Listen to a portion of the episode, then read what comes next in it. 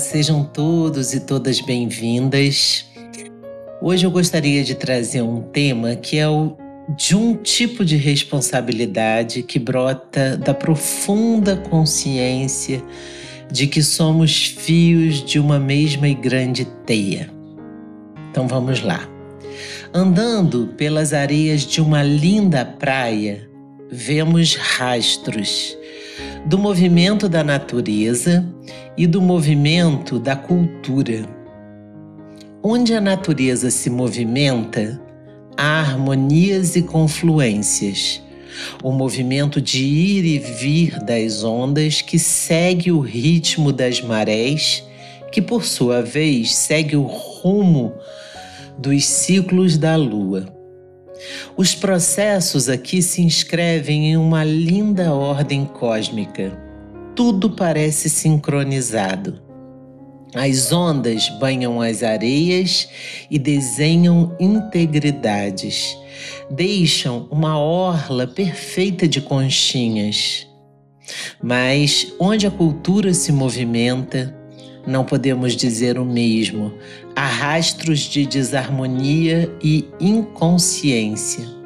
Os seres humanos somos uma espécie que diz amar as paisagens naturais, mas não sabemos nos achegar sem destruir, sem desarmonizar, sem desequilibrar. Estaríamos diante de uma visão negativa da cultura humana? Bom, nesta mesma praia há lixo de todas as ordens. Lixos que foram descartados ali mesmo e lixos que foram descartados muito longe dali e que chegam com o movimento das águas. Guimbas de cigarro, tampas de garrafa PET, garrafas PET, vidros, caixas de remédios, pedaços de embalagens, copos descartáveis, pedaços de isopor de todos os tamanhos, garrafas ou pedaços de garrafas de vidro. Um retrato explícito de uma espécie que desconhece por completo os impactos de suas ações em termos sistêmicos uma mesma pessoa nessa humanidade é capaz de morrer de amor pelo seu cachorrinho de estimação e não imaginar que a sua tampinha de plástico, descartada de forma equivocada nas areias de uma praia, pode ir para o estômago de um peixe ou de uma ave marinha. Por que tanta parcialidade neste amor e neste cuidado? Sim, talvez essa pessoa nunca sonhe que o resultado daquela sua ação será a morte de uma espécie. Os nossos sentidos aprenderam a só se preocupar com o instante. A única história que parece sempre nos interessar é autorreferente, é sobre nós. O que acontece ou acontecerá a partir daquilo que fizemos, daquilo que não fizemos, daquilo que dissemos e daquilo que não dissemos, para nós inexiste.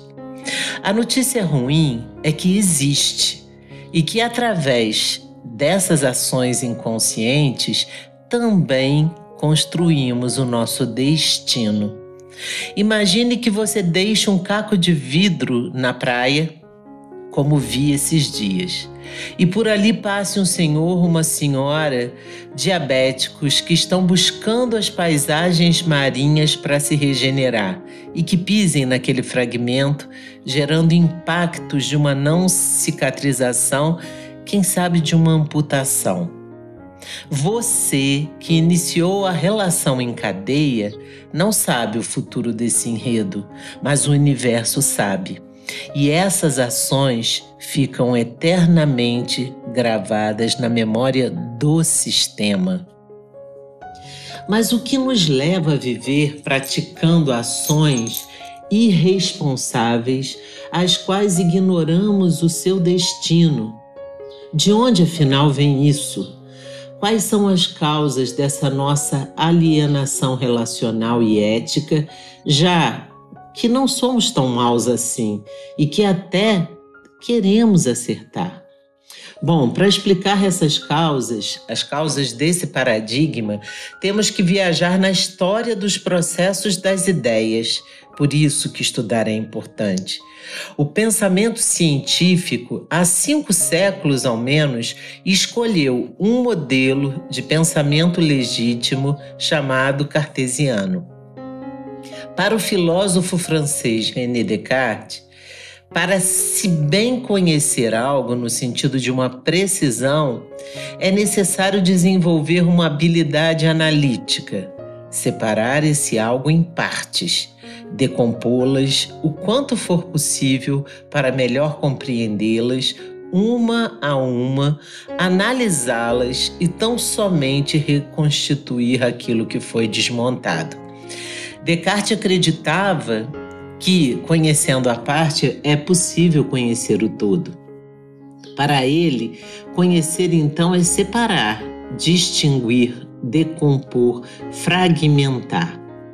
Ao lado dele, herdamos também o pensamento do matemático Isaac Newton, que compreendia, por exemplo, que a matéria era feita de átomos que funcionavam como bolas de bilhar a se chocar. No tempo de Descartes, havia um outro pensador, Blaise Pascal, que via totalmente o oposto que Descartes viu. Pascal via que o todo é muito mais do que a soma das partes. Por que o pensamento de Descartes se sobrepôs ao de Pascal historicamente? Podemos imaginar vários percursos, mas eu acredito que o pensamento cartesiano fosse mais útil e funcional em relação ao modelo de desenvolvimento que estava em vias de construção. O capitalismo, com sua lógica produtivista e industrial, além de exploratória. Afinal, não se poderia dessacralizar o que é íntegro, o que é inteiro, a não ser que dessacralizemos primeiro a sua própria integridade. Logo, gente, há uma matriz de pensamento que nos fez acreditar, e isso é da ordem da crença mesmo. Toda vez que a gente diz isso é cientificamente provado, a gente está criando um Deus para justificar uma crença, né?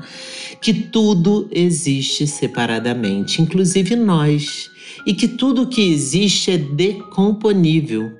Acreditamos que uma coisa não tem a ver com outra e que ambas existem como realidades distintas, separadas, paralelas. Isso está tão arraigado na matriz do nosso pensamento que parece que fomos marcados a fé e fogo com essa lógica de separação. A primeira coisa que uma criança faz na escola, por exemplo, é aprender a distinguir, categorizar, classificar. Insistimos em ensinar pelo viés da separação. O verde aqui, o amarelo ali, o círculo cá, o quadrado lá. Mais tarde, o rico aqui, o pobre lá. O gordo aqui e o esbelto acolá. O branco aqui e o negro do lado de lá. O bem aqui e o mal do lado de lá. Dicotomias e separações. Dessa crença advém tudo que subtrai por um lado e também o próprio individualismo, acreditamos que aquilo que acontece aos outros é problema deles e não nosso. Isso serve para pessoas, para bichos, para vegetais, para ecossistemas, para rios, até para outras nações. Ufa, a gente geralmente diz, ainda bem que a guerra é na Ucrânia. Positivamente, enxergamos-nos sóis e separados dos outros, donos absolutos do nosso destino individual. Negativamente, vemos-nos tristes, sentimos-nos sós, isolados, com um destino de solidão. Mas eu diria que o que advém desse pensamento, que é mais grave e mais pobre, é a nossa alienação em relação à vida, em relação ao destino complexo da vida, em relação ao nosso descomprometimento com as bases inatas da vida. Complexos, quando a gente fala que a vida é complexa, né? A gente geralmente usa a palavra complexa para achar aquilo que é complicado, mas não é esse o conceito. Complexos, complexo, né? Essa palavra seria poderia significar um abraço, mas também significa o que? Aquilo que é tecido conjuntamente. Então o complexo é o que se tece junto né? Ora, o que se tece junto não pode ser separado, sob o risco de ser esgarçado e de ser destruído. Então, esse pensamento nosso cartesiano separativista, que não é orgânico à forma complexa da vida, impeliu-nos e impele-nos a irmos construindo uma jornada de vida onde parece que vamos cortar cortando os fios da existência, vamos enfraquecendo a trama. Né? E essa trama é algo que nos constitui também. Vamos acabando com a teia da vida. Em cada ação nossa, desconsideramos o impacto dela na trama da vida. Simplesmente cortamos os fios da trama e vamos nos esgarçando todas as vezes que ignoramos o destino sistêmico das coisas, estamos a fazer isso, ignorando a nossa própria condição. Será que por isso que estamos tão doentes? O pensamento complexo nos evidencia que a vida é um sistema repleto de outros sistemas. Bom, em um sistema, tudo o que existe está posto em termos de uma relação íntima e intrínseca, mesmo que invisível. Podemos exemplificar, por exemplo, a questão do oxigênio. Se ficarmos cinco minutos sem respirarmos, podemos morrer mas não somos nós que produzimos nosso próprio oxigênio. Isso vale para muitas dimensões do humano, por exemplo, o alimento que nos nutre, as condições meteorológicas favoráveis à vida, a nossa necessidade hídrica. Então, somos seres de profunda dependência desse sistema vida, desse sistema vivo Assim, sistemas a gente poderia dizer que são núcleos de parentalidade profunda que estabelecemos em nosso viver, seja com pessoas, com animais, com a natureza, com valores, com tudo que existe. E aqui a proposta do sistema é congregar, não é separar. Em um sistema, tudo está interligado, tenhamos ou não consciência, e tudo participa do destino de tudo. Por isso, sistemas são conjuntos de relações e não agrupamento de coisas. E na vida há vários tipos de sistema Cada um de nós, por exemplo, já é um sistema de bactérias, de micro-organismos, de células, de reações químico-físicas, de informações, de história genética e interagimos pela vida fora com outros sistemas. O grave disso tudo, que também é a nossa alienação, é que por ignorância completa nós deixamos isso de lado. Temos vivido ainda inspirados no modelo das bolas de bilhar de Newton. Ainda não nos entrou na mente, na consciência, no coração que o modelo da vida é o de uma teia. Imagine uma teia de aranha. Tudo se interliga com tudo em vários pontos, mas todos os pontos são interdependentes. O mínimo impacto em um fio da teia impacta toda a teia. Indo mais além, em uma percepção sistêmica da vida, as ações ficam registradas em termos de consequências, mas também de padrões e de memórias. Nada se perde no campo de um sistema. O equilíbrio dentro dessa cosmovisão seria um princípio de coerência e de alinhamento. Tudo aquilo que fortalece as múltiplas teias, os múltiplos sistemas, é considerado valoroso.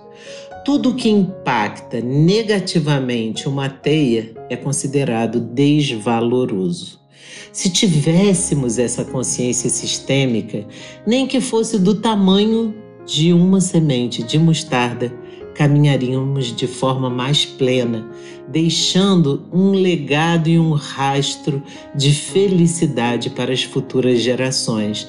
Seríamos como co-criadores daqueles rastros íntegros né, da natureza.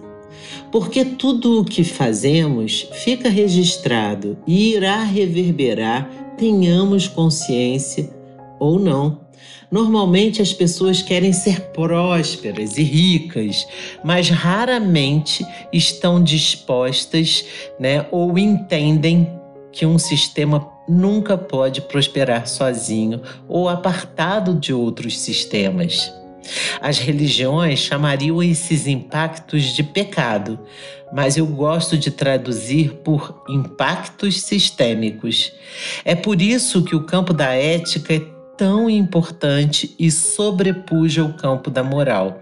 O pecado parece se inserir no campo da moral, onde há um tipo de desvio do indivíduo, de desalinhamento, que resulta num desequilíbrio para ele mesmo. Mas um impacto sistêmico toca em outros fios do sistema. E toda vez que falamos de relações, entramos no campo da ética, que é muito mais sério.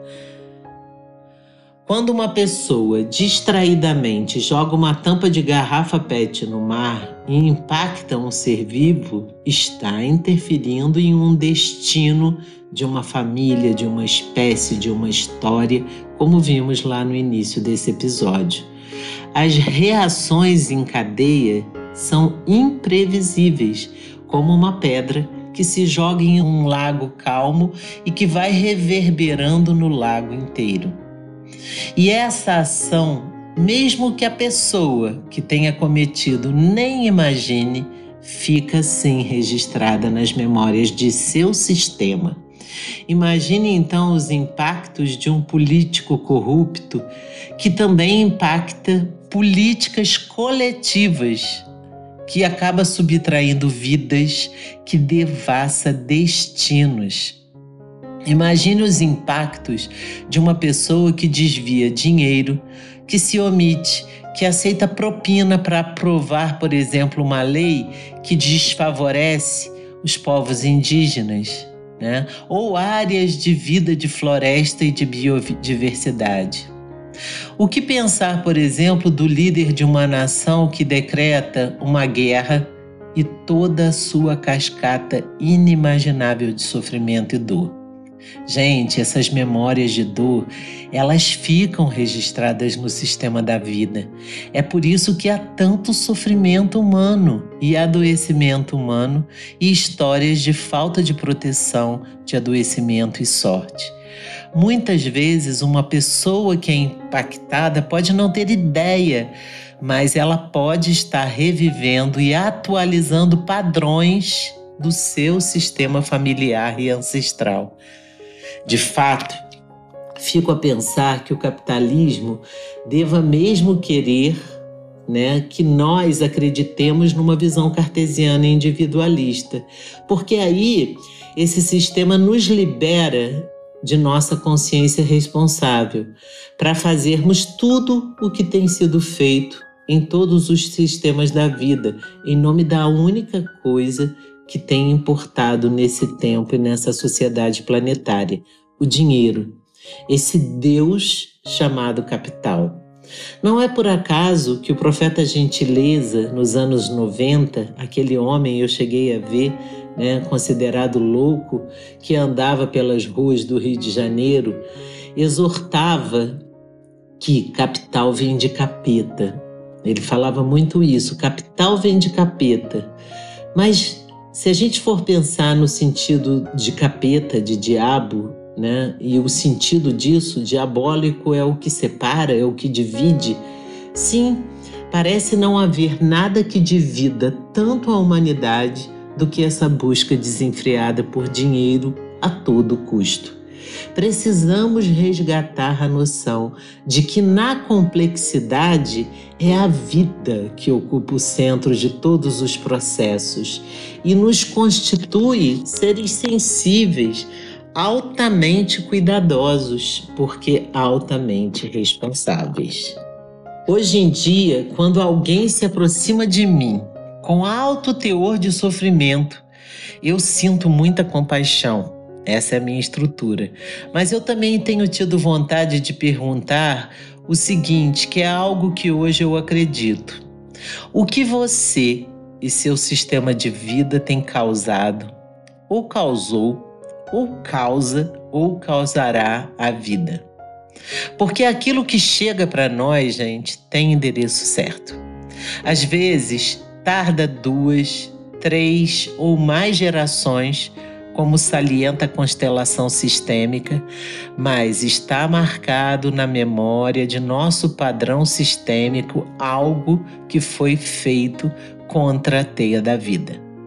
Nós nos preocupamos, por exemplo, com heranças materiais, que geralmente só causam divisões. Mas nós não nos preocupamos com a herança ética, que é a única que pode trazer o alinhamento cósmico e espiritual. Né? Saúde, dinheiro, felicidade tem a ver com alinhamento cósmico e espiritual. É uma pessoa que, que se apropria, que, que corrompe e tem uma fortuna né, baseada em desalinhamento cósmico e espiritual, ela nunca vai ter saúde e felicidade. Né? E por isso que a gente quando vê essa realidade, né, a gente não fica só, não dá mais para pensar só assim, ah, o problema é dele que fez isso. Não, é o problema da vida, porque essa pessoa está construindo uma trajetória de sofrimento dentro do sistema da vida.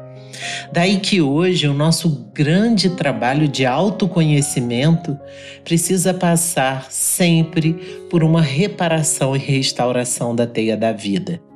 Todos nós precisamos ajudar a reconstituir os fios dessa teia no grau que pudermos, diariamente. Ninguém, gente, ninguém está isento disso. E como na visão sistêmica não existe a linearidade do tempo que separaria o passado do presente e do futuro, os impactos benfazejos de nossas ações hoje podem já estar curando os padrões nefastos de nossos antepassados e prevenindo os padrões que retornariam à vida das futuras gerações. Daí que, trazendo o exemplo da praia, cada um de nós, ao ir em uma praia, por exemplo, deveria colocar um saco de lixo em nossa bagagem para catarmos os lixos que encontramos nas areias. Você poderia dizer, mas por que eu, se eu não jogo nada lá? E eu lhe digo, você porque faz parte do sistema dessa espécie humana que degrada e suja. E, inclusive, podemos fazer isso de forma ritual. Eu faço assim: a cada lixo que eu retiro, eu digo. Com a retirada desse lixo, eu retiro os obstáculos da minha existência. Certo é que, por hora, nessa sociedade absolutamente zumbi e moribunda, precisamos empreender ações em todos os sentidos e direções com o intuito de serzirmos, como aquelas avózinhas, né, que serziam as roupas. A gente tem que voltar a serzir a grande teia da vida. Não existe uma busca de uma saúde individual sem que a gente também se comprometa com as condições coletivas. Se quer investir em algo para o seu futuro, invista também uma parte disso, por exemplo, em ações que são desenvolvidas por organizações sérias que cuidam dos dramas do planeta. Mas a verdade é que precisamos despertar e fazer algo. Passou do tempo de nos permitirmos ser alienados. Não podemos, por causa dos nossos filhos, dos nossos netos, das futuras gerações. Em um país em que há mais de 33 milhões de pessoas vivendo em uma situação de miséria, em um país como o Brasil que lidera o ranking de desmatamento mundial. Por exemplo, onde eu vivo, né, aqui no bioma da Mata Atlântica, a gente sabe que apenas 7% da Mata Atlântica continua de pé. Né? A gente precisa, de alguma forma, é, compreender que esse país foi capaz de sequestrar quase 5 milhões de africanos para escravizá-los. Né? E que dizimou 90% da população indígena originária. Né? Estima-se que havia 5 milhões de pessoas vivendo nesse Brasil antes da invasão, né? E que hoje você tem 400 mil vivendo, né?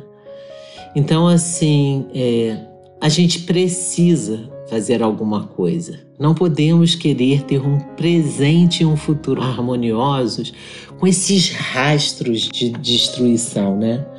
A biodiversidade a cada dia está mais ameaçada. Então, se a gente não arregaçar as nossas mangas, e não não estou dizendo de uma luta, mas eu estou dizendo de uma proposta de cuidado, a gente não vai construir um futuro harmonioso, coletivo e nem individual. E se não concordamos com essa história, né, atrás de nós que degradou, que tratemos de curá-la pelas barbáries que fizeram aos nossos antepassados, já que uma reparação é impossível ser feita. A gente não repara a tragédia, né? Em uma visão sistêmica, não nos esqueçamos, não há nada que tenha sido feito à teia da vida que não reverbere em termos de memória em nosso sistema de vida. Individualmente, você poderia pensar, mas o que eu, um simples mortal posso fazer para minimizar memórias nefastas que foram é, deixadas nessa teia, já que a minha sensação é de que nada que fizermos poderia se consertar o que se fez. Mas aí eu diria: se quer começar, né, cuide do seu lixo, por exemplo. Não deixe uma guimba de cigarro na praia. Né? Se puder não consumir uma garrafa PET, Tome cuidado com o destino dessa garrafa. Né? Tire os elásticos de sua máscara antes de descartá-la. Eu diria mais: quer começar a se curar de qualquer problema que acometa você e o seu sistema familiar? Comece cuidando da teia da vida. Comece dando comida para os pássaros, cuidando de uma planta. Né? Comece pensando minimamente nos impactos das suas ações. Faça menos coisas e faça de forma consciente. Seja impecável com as leis da vida e com a ordem dos sistemas. Aquilo que é correto é correto, aquilo que não é correto não é correto. Desvie-se daquilo que não é ético e correto. Faça o possível e o impossível. Tenha convicção hoje que a sensação de plenitude passa muito mais pelo nosso dar e ofertar, pela nossa postura ética, do que por um receber. A prosperidade começa com a partilha e com a oferenda. Comece e me conte mas não postergue mais nenhum dia, falo isso amorosamente. Um abraço e até o próximo episódio.